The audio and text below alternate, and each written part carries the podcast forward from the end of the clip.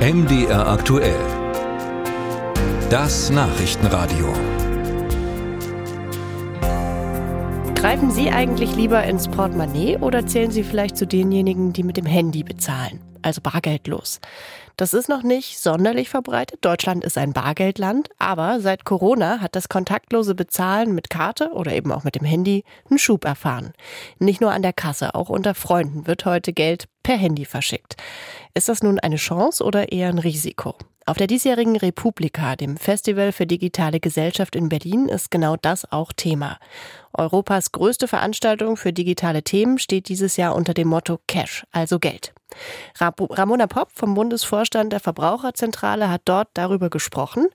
Und heute Morgen hat sie auch die Zeit gefunden, hier bei MDR aktuell über dieses Thema mit uns zu sprechen. Guten Morgen, Frau Popp. Einen schönen guten Morgen.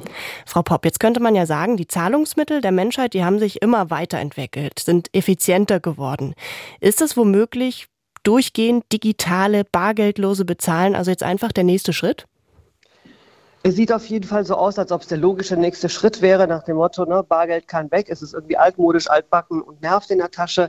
Ich bezahle alles mit Karte oder mit Handy. Keine Frage. Und die Menschen nutzen das ja auch, weil das ja auch praktisch ist. Man hat es ja schnell an der Hand, das Handy, die die Karte. Aber es gibt eben auch sehr viele nach wie vor, die sagen, ich will ja mit Bargeld bezahlen, weil ich vielleicht keine Datenspuren hinterlassen möchte, wo ich was bezahlt habe. Dann tauchen drei Paar Schuhe auf der Kreditkartenabrechnung auf.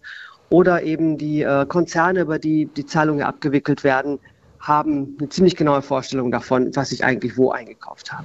Sie haben gesagt, es gibt große Konzerne, Monopolisten sind das PayPal, Google, Apple und so weiter. Sind das eigentlich überhaupt demokratische Bezahlsysteme, die wir da täglich nutzen?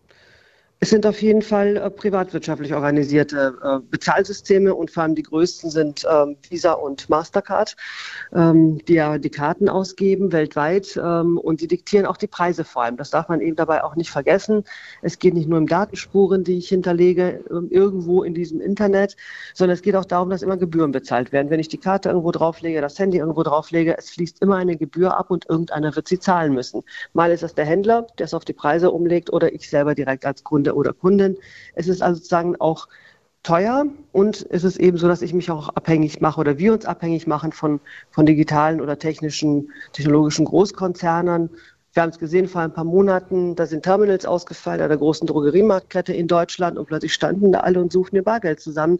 Ne, es kann auch einfach sein, dass äh, solche Systeme mal gehackt werden oder ausfallen und da ist es doch gut, so etwas wie eine ja, Fallback-Option zu haben, Bargeld. Das heißt, Sie würden sagen, Bargeld darf wirklich nicht weg? Wir sagen, wir brauchen die Wahlfreiheit. Wir brauchen tatsächlich die ganze Bandbreite der Bezahlmöglichkeiten, weil äh, Hand aufs Herz, niemand nutzt ausschließlich etwas. Weder zahle ich ausschließlich mit Karte noch mit Bargeld. Ich bin froh, diese Wahlfreiheit zu haben, mal die Karte zücken zu können, aber auch mal eben das Bargeld irgendwie nehmen zu können. Mhm. Und so soll es eben auch in Zukunft bleiben. Und kann man das nicht irgendwie auch anders regeln, dass eben nicht bei jedem digitalen Bezahlvorgang irgendjemand mitverdient? Ja, das äh, ist vielleicht möglich, wenn sozusagen, wenn, wenn der Staat das selber regelt, in die Hand nimmt. Ähm, und es gibt ja schon länger eine Diskussion, ob es den Euro nicht auch digital geben muss als Zentralbankgeld, was eben auch staatlich natürlich besichert ist. Die EU-Kommission wird dazu Vorschläge machen, glaube ich, noch in diesem Monat, also Ende Juni soll da was kommen, wie ein solcher digitaler Euro aussehen könnte. Wir sagen ganz klar natürlich, der muss eben gebührenfrei sein, der muss inklusiv sein. Das heißt, ich muss den auch benutzen können, wenn ich kein Bankkonto beispielsweise habe oder kein Smartphone. Es muss also auch offline möglich sein. Das sind durchaus Herausforderungen.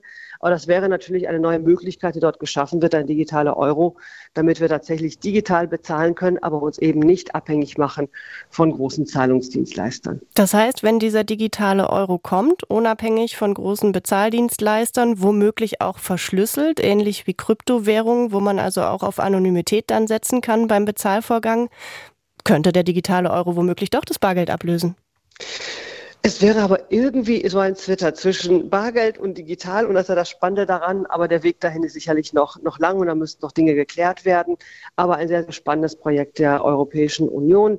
Wir gucken da als Verbraucherzentralen sehr gespannt darauf, was das tatsächlich mit sich bringt. Musik